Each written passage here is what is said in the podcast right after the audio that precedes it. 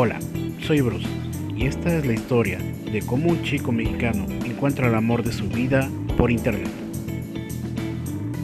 Hola, soy Kelly y esta es la historia de una chica ecuatoriana que se da cuenta de que el amor de su vida vive en México. Y este es nuestro podcast. De aquí Y de allá.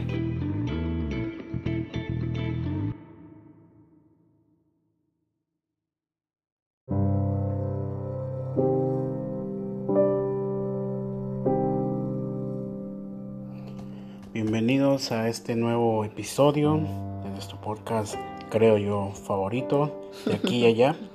Yo soy Bruce Yo soy Kelly. y en esta ocasión vamos a hablar de un de una sola cosa.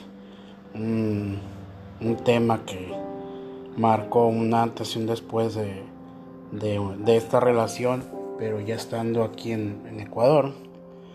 Y es sobre el fallecimiento de, de mi abuelo y de, de mi mamá, que pues por así decirlo eran los, los pilares de, de toda mi familia. Siempre eran las personas a las que más oían, si no a mi abuelo, oían a, a, a mi mamá. Y básicamente vamos a estar hablando de esto porque el día de hoy se cumplen seis años desde el fallecimiento de mi mamá. Y fue un, fue un día bien, bien, bien duro. Porque empezó, empezó con, con esto de una llamada en ese entonces de, de mi hermano por WhatsApp. Que me decía que mi mamá estaba, estaba enferma. Y me acuerdo muy bien porque me, me llama mi hermano y mi hermano tiene una forma bien característica de hablar, tiene una, como que habla muy golpeado y, y pues basándonos en el hecho de que él era el que estaba ahí cuando mi mamá empezó a, a tener complicaciones de salud, o sea, una vez que yo me vine ya para acá, me acuerdo que me llama mi hermano y me dice, oye Bruce, mi mamá se puso mal, estamos en el hospital, le están haciendo esto, esto y lo otro. Cualquier cosa yo te aviso y pues me agarró de sorpresa porque eso fue como por ahí de las 11 de la ¿Dónde estaba mañana. Estabas trabajando, pues estaba en el, Ah, en el verdad, departamento. Estaba en el trabajo.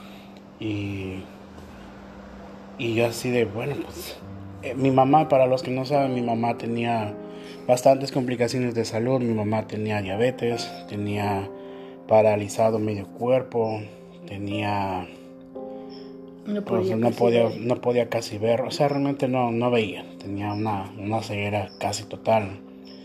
Y andaba en silla de ruedas, pero más allá de, de todas esas enfermedades, mi mamá pues por lo general trató de ser una, una persona muy alegre, una persona muy, muy devota a Dios.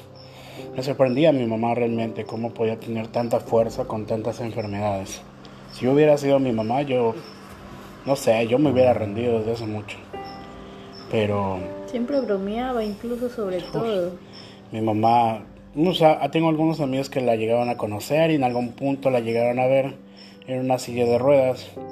Y varios amigos saben cómo, cómo hablaba mi mamá, cómo, cómo bromeaba y cómo se tomaba la vida pues bastante relajada y, y lo más alegre posible dentro de todas las preocupaciones que ella tenía. Que eran muchos. Eran bastantes. Eh, llega esta, esta llamada de, de mi hermano y pues me deja preocupado porque pues yo estaba aquí en Ecuador solo y no sabía qué hacer. Entonces yo empiezo a, bombardear a mi hermano de, mensajes de WhatsApp.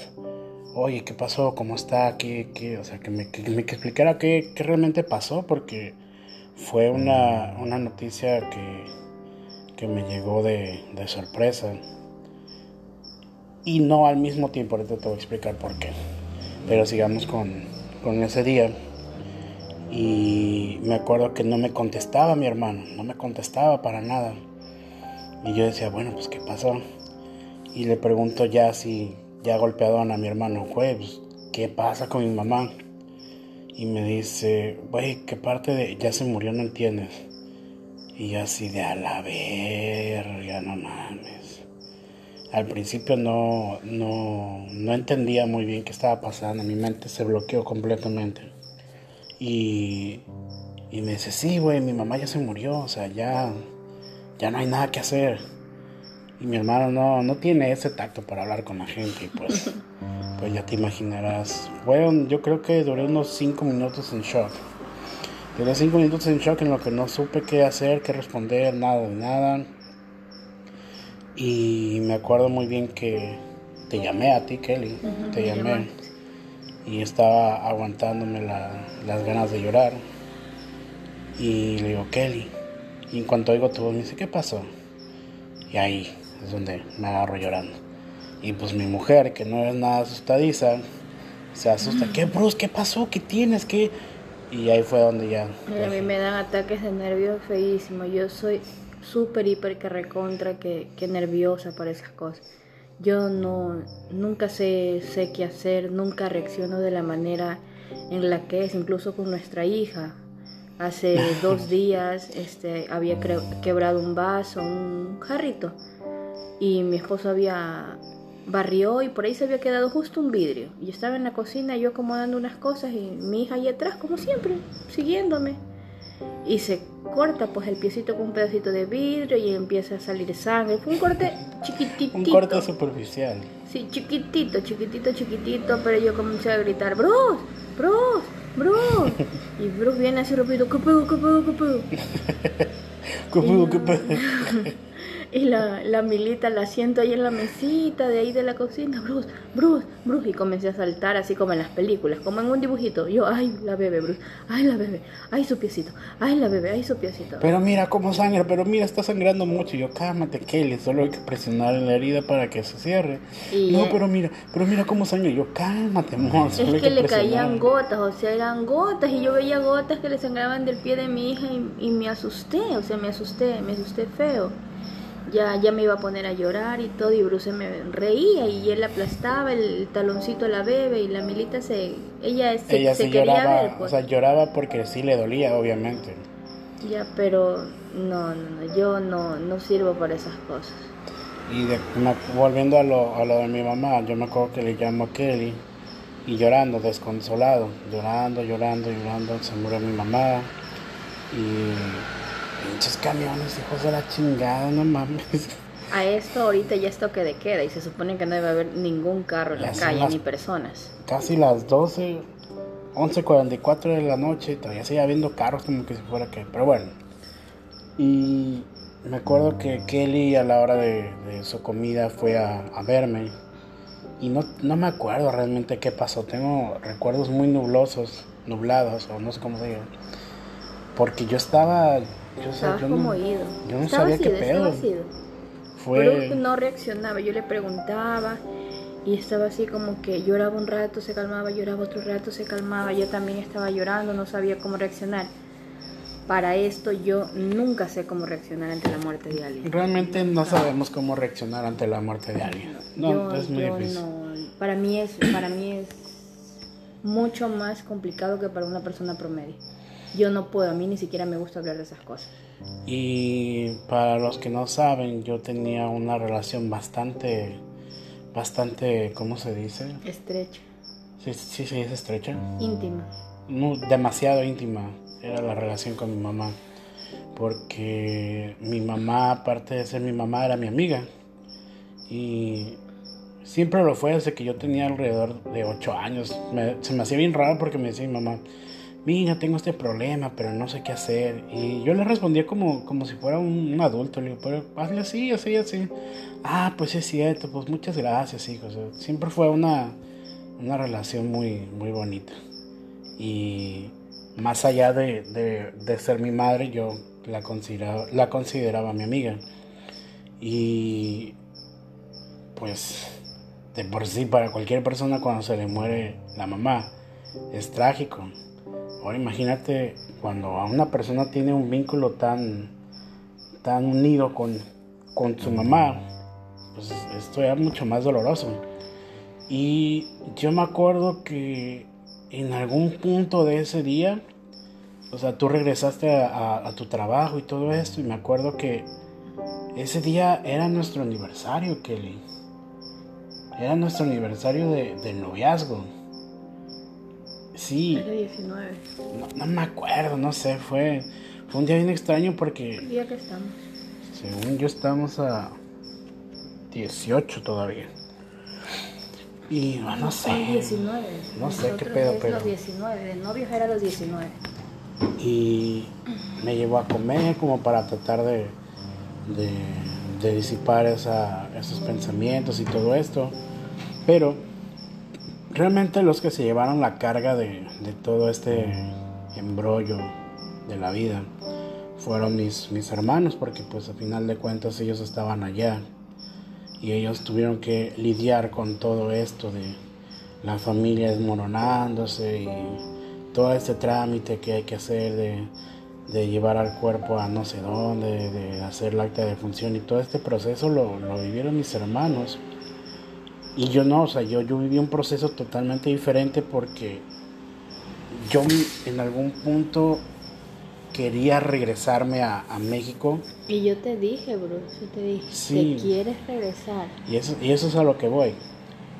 Yo me quería regresar a México para darle soporte a, a mis hermanos y a mi familia, pero yo sabía que si me regresaba no iba a volver. Yo sabía.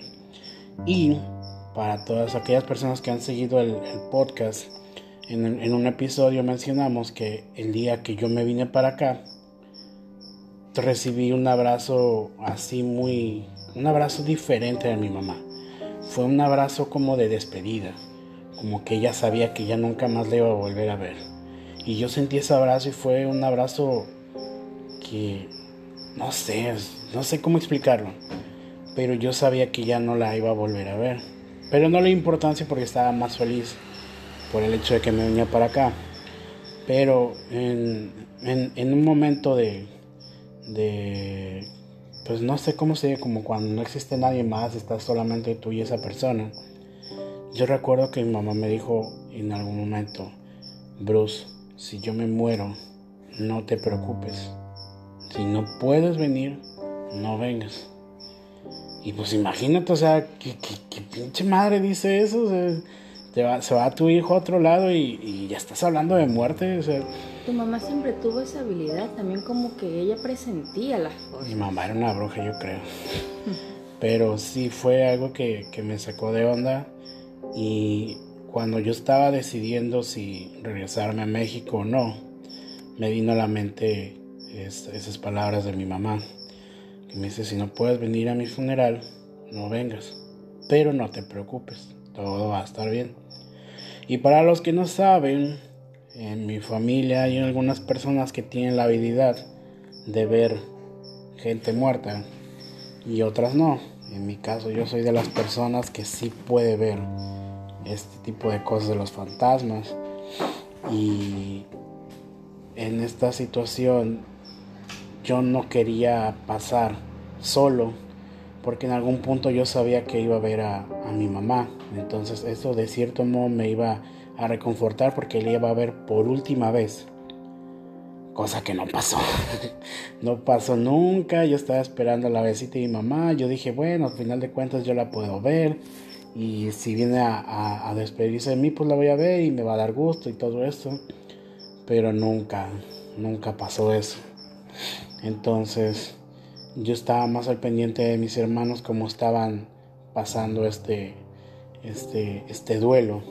Y como les decía, murió también mi, mi abuelo, que era el papá de, de, mi mamá. Pero sí, eso sí fue todavía más, más que me dejó como de ¿qué, qué está pasando con la vida.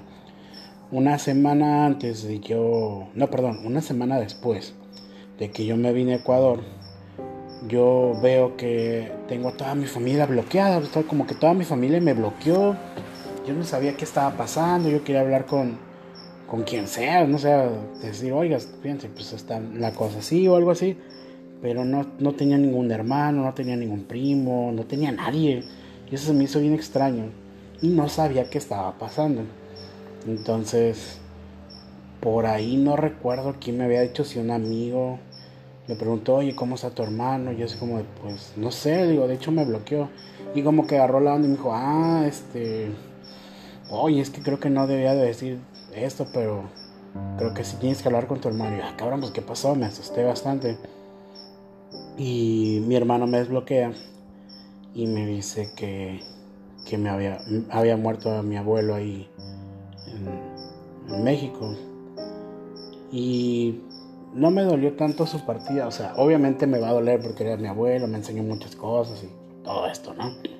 Pero no me dolió tanto porque unos días antes de venirme a Ecuador, creo que unas semanas creo, tuve un, enfrentamiento con él y, fue una, pues realmente sí fue una pelea, una pelea que, que llegó a los golpes y yo quedé resentido con él porque pues en qué pinche mundo se va a ver que yo, como nieto, le voy a pegar a mi abuelo, pero mi abuelo sí me da golpes a puño cerrado. Y yo me quedé, me quedé bien, bien frustrado con él. Entonces yo evité verlo en este tiempo en el que yo estaba haciendo la transición de venirme a Ecuador. Pinche moto, Dios mío. Y muere mi abuelo y sí me dolió obviamente, pero no me dolió como yo pensé que me iba a doler. Porque también, por si no sabían, mi abuelo fue prácticamente mi figura paterna mucho tiempo.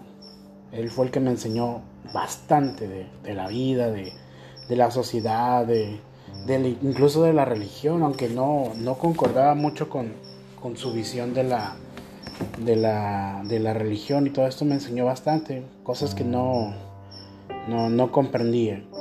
Y por esta acción de, quedar resentido, yo no sufrí tanto su, ausencia. De hecho, ah, yo creo que podría decirse que hice las paces con, mi abuelo cuando yo regresé a, México con, con mi esposa y con, con su familia porque yo llego a Tepic y llego a, esa casa del centro en la que algunos amigos saben donde yo viví. Y hace cuenta que yo estaba llegando, llegamos que tipo 11 o 12 de la noche más o menos, llegamos y para los que no saben y para los que no han oído el podcast de mi amigo Cazadores de Leyenda, donde tuve una, una entrevista con, con mi amigo Frank, y hablo de esta casa del centro, la famosa casa del centro que por cierto sé que ya no existe. Esa casa estaba repleta de fantasmas. Por todos lados había fantasmas. Y volviendo al tema del fallecimiento de mi abuelo, yo recuerdo que mi abuelo tenía una rutina en la que pasaba él en una oficina, que era el primer cuarto entrando a la casa, era una oficina había una computadora en la cual mi abuela hacía su trabajo y todo esto, ¿no? Entonces, él tenía la costumbre de jugar juegos en línea, no sé, algo así como ajedrez y no sé, rompecabezas y todo esto. Y él tenía una, rutina en la que él jugaba, se sentaba, se paraba, miraba a la, a la ventana para ver si pasaba alguien de esos que venden cigarros sueltos y todo eso. Y yo me acuerdo que llegando, este, lo que son mi suegra, mi suero, mis, mis cuñadas y mi esposa, se fueron a dormir y yo no sé por qué volteé para, para atrás, para, como viendo hacia la oficina, y veo a mi abuelo, como, como si él estuviera ahí. Y en mi mente dije, ay, qué mal educado, no, no les presenté a, a mi abuelo, pero después me acordé que mi abuelo ya había muerto y fue como que... Mmm. Y yo, sí, vayan, vayan a dormir, vayan cuando ya les pregunto a, mi abuela y a, mi hermano menor, Walter, le oye, mi abuelito nunca se ha ido de aquí. Y me dice, ah, no, aquí a veces se sienta en la silla y, se pone a hacer ruidos y todo esto. Y así, sí, de hecho lo, lo, acabo de ver. Curiosamente, después de ese día ya no lo volví a ver. Ya como que fue su, su ¿cómo se dice? Como que él tenía ese pendiente de, volverme a ver, yo lo quiero ver así. Y entonces una vez que ya me vio, pues ya pudo irse, porque ya no lo volví a ver a, mi abuelo. Y sí, y sí empecé a ver a todos los fantasmas que ya conocía, como que, eh, ¿qué onda? ¿Cómo está? Pinche viejita que jala las patas. entonces, volviendo a, este tema de hijos de la chica, pinches carros. Eh, volviendo al tema de, de lo que son los, los fallecimientos. Cuando entro en razón de que mi madre fallece, entra uno de los momentos más difíciles que yo he podido vivir en mi vida y lo sé porque fue completamente un año de adaptación de este país, de lenguaje y todo esto y, confrontar mi, yo con, esta faceta de, saber que ya no volvería a ver a mi mamá. Fue un año completo de, de pasar yo deprimido, no dormía, no comía, incluso no me bañaba, y era como que, o sea, la vida no, no, fue un, año completamente muy, muy duro para mí. Yo me acuerdo que hace cuando que yo estaba en mi cama, tipo 10, 11 de la noche ya tratando de dormir, y no podía dormir porque pasaba llorando, pasaba llorando porque sí me dolió mucho la, la muerte de mi madre. Y yo me acuerdo que de tanto que lloraba, eh, pues o sea, literalmente me quedaba dormido.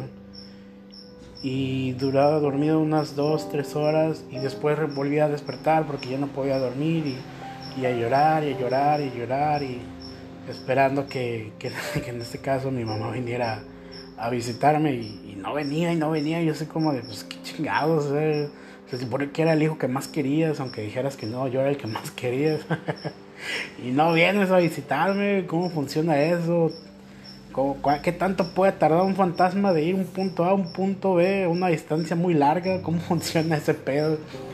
Y después de eso, ¿cómo que será? Pasó unos nueve meses más o menos y mi mamá me visita por fin. Mi mamá tenía una costumbre cuando yo vivía en, México, mi mamá se despertaba tipo 8 de la mañana y ella salía en su silla de ruedas, salía de su cuarto para entrar al mío y dejaba su silla de ruedas y se apoyaba con las manos en la cama para de alguna forma tratar de, subirse a mi cama, sentarse y despertarme. Siempre hacía eso, todos los días hacía lo mismo, todos los días pasaba lo mismo. Y yo me acuerdo que un, un, día de esos estaba tan cansado porque no, no había dormido realmente casi nada. Estaba tan cansado que siento que la cama se presiona como mi mamá lo hacía y se sienta alguien. Y yo reaccioné y dije, oye, esto yo ya lo he vivido antes, es mi mamá. Curiosamente ese día yo no la vi, simplemente la sentí sentí su presencia y fue, fue desgalante, volví a llorar otra vez. o sea, imagínense que en ese año bajé, bajé muchísimo de peso porque no comía y como vivía solo, pues no, no tenía a nadie con quien hablar y todo esto. Porque pues sí, estaba con mi mujer y todo eso, en ese entonces mi, mi novia. Pero pues ella vivía en su casa, ella tenía sus cosas que hacer y todo eso. Y, bueno, pasaba con ella en algún momento, pero llegaba a este punto en el que yo tenía que regresar a mi casa y estar solo. Solo en un país que no conocía, en un país donde no conocía a nadie y tenía que luchar con estos demonios de, de, de este duelo, mejor dicho este duelo de, comprender que ya mi vida había cambiado completamente. Tanto en el aspecto de, que estaba cumpliendo un sueño, por así decirlo, que era de estar con, el amor de mi vida, pero por el otro lado estaba en completo luto por la pérdida de, mi madre. Y era una, una, cosa bien extraña porque me sentía feliz, pero me sentía muy triste pero me sentía muy feliz porque estaba con, con Kelly. Y para este entonces yo me acuerdo que el día de mi cumpleaños, porque mi mamá murió, sí, en, julio murió. Para mi cumpleaños, que fue un mes antes, eh, me habían regalado un gato. Y ese gato fue, por así decirlo, como mi salvavidas.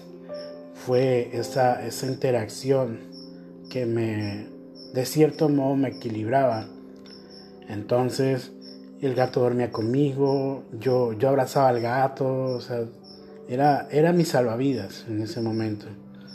Yo recuerdo también que cuando fue, cuando fui entendiendo todo este proceso, me llegaban ansiedades en las que, o sea, yo literalmente, yo sentía que me iba a morir. Yo sentía que en cualquier rato me iba a explotar el corazón.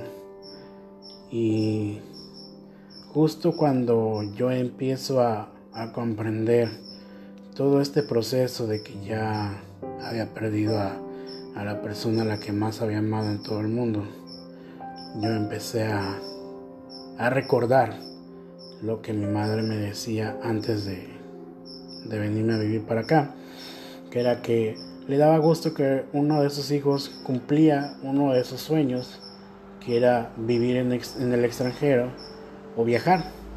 Entonces me reconfortaba un poco saber que yo era ese hijo que logró eso. Y pasando el, el, año de duelo, porque, o sea, yo no, yo no salía de, de mi casa, yo no, todas las, las, ¿cómo se dice? Las cortinas estaban cerradas, la puerta hasta la dejaba sin, con llave, nunca prendía las luces, no sabía si era de día o de noche, o sea, fue, fue un proceso bien, bien difícil para mí. Y esto agregale que yo tenía que estar hablando con, con mi familia para saber cómo estaban pasándola. Y las cosas cambiaron. Las cosas cambiaron de una forma en la que no la vimos venir.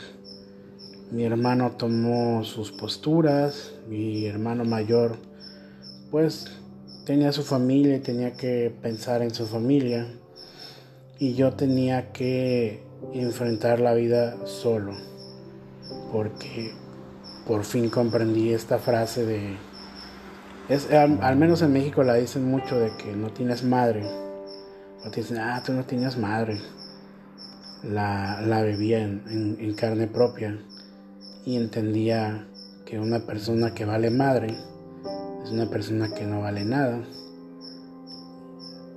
Pero tenía esta otra persona, en este caso mi, esposa, en el entonces novia, que me estaba apoyando bastante y, estaba conmigo, trataba de estar la mayor parte del tiempo conmigo y, y tratar de hacerme sonreír y todo esto, lo cual agradecí muchísimo. Yo en algún momento sí le dije, agradezco mucho que estés conmigo y todo esto. Pero llega un punto en el que tienes que estar solo. Yo, después de, ver a Kelly, cuando salíamos a, cenar o, o, simplemente a caminar por ahí, pues yo tenía que dejarla en su casa y todo eso, pero yo tenía que volver a donde yo estaba viviendo, a vivir solo. Y eso fue mi proceso realmente de, adaptación. Y fue un momento muy difícil porque, o sea, ¿quién no quiere a su madre? todo el mundo está con, con, esto de esperar a que tu mamá te vea o, o que tu mamá te abrace o, más simple que tu mamá te cocine algo, lo que sea. La comida de las mamás siempre es, diferente a, cualquier comida. Y yo sabía que ya, ya nunca más la iba a volver a ver. Ahora, para todos aquellos que creen en esto del, karma y, y, la reencarnación y todo esto, y curiosamente cuando yo me entero de que voy a ser padre, nace mi hija y todo esto, y conforme va, va creciendo, me voy dando cuenta de que se parece muchísimo a mi mamá. Es idéntica a mi mamá cuando era bebé. Y comparamos fotos de cuando mi mamá tenía la misma edad que mi hija y son, son dos gotas de agua.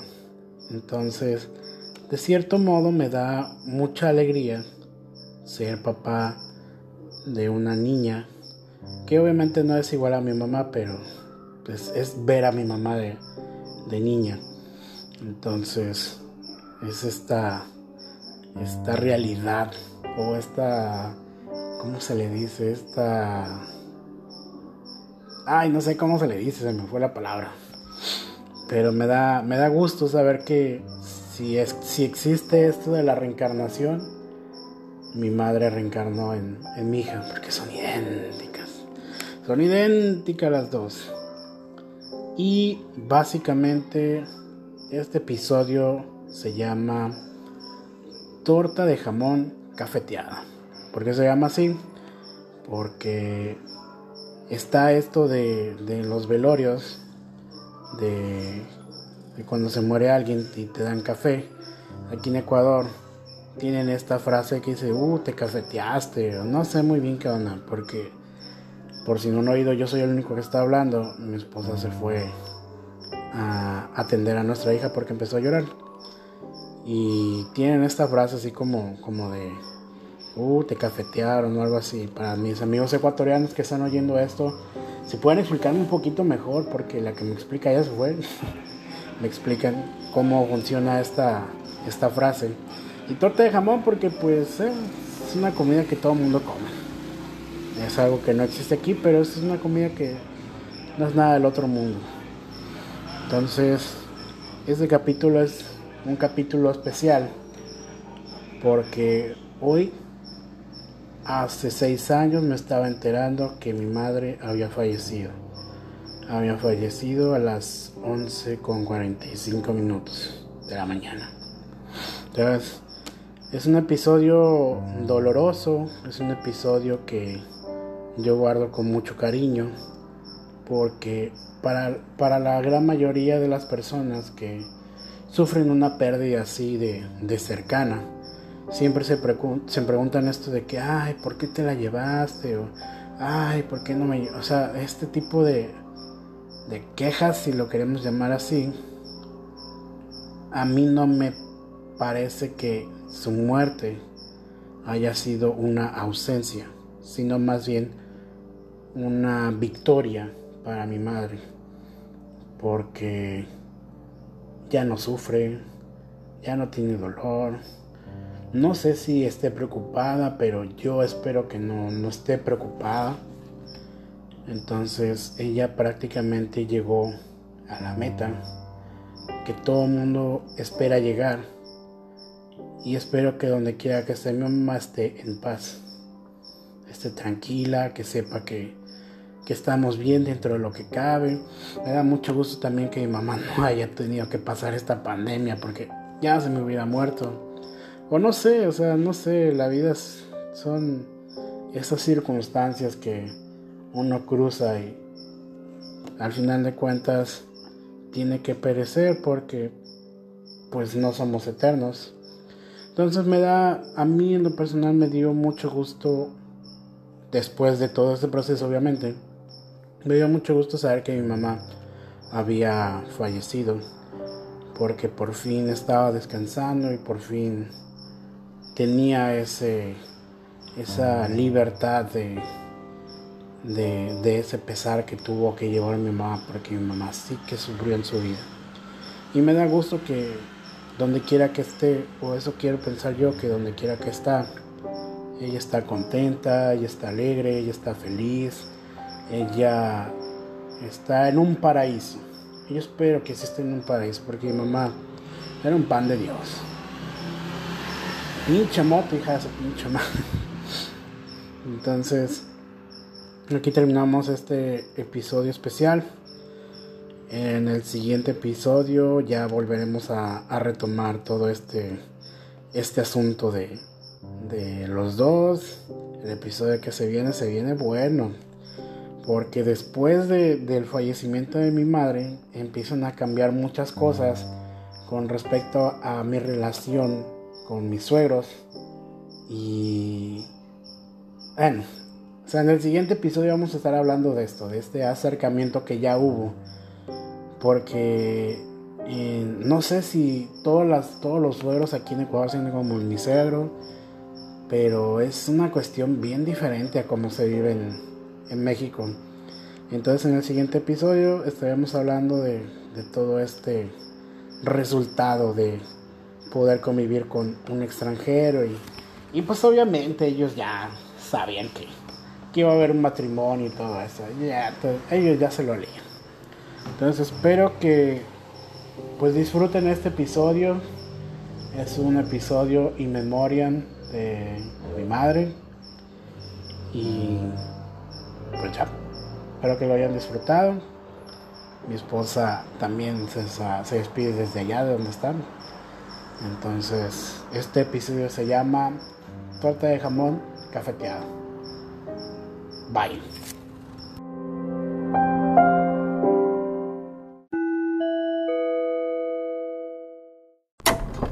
Este es un podcast más que nadie pidió. Y si te preguntas de qué va esto, pues realmente es que es un poco de todo. Tenemos tres segmentos divididos en temas. Están los cotidianos, los censurados y los que son experiencias propias. En ocasiones acompañados y otras veces simplemente solos. Prepárate, que estás a punto de escuchar historias relatadas.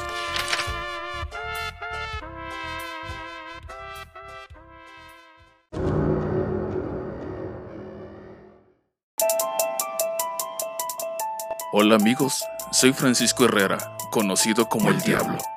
Este audio es para invitarte a mi podcast que se llama Cazadores de Leyendas, donde tenemos historias de terror e invitados que nos relatarán sus experiencias paranormales. Si no tienes miedo, escúchame.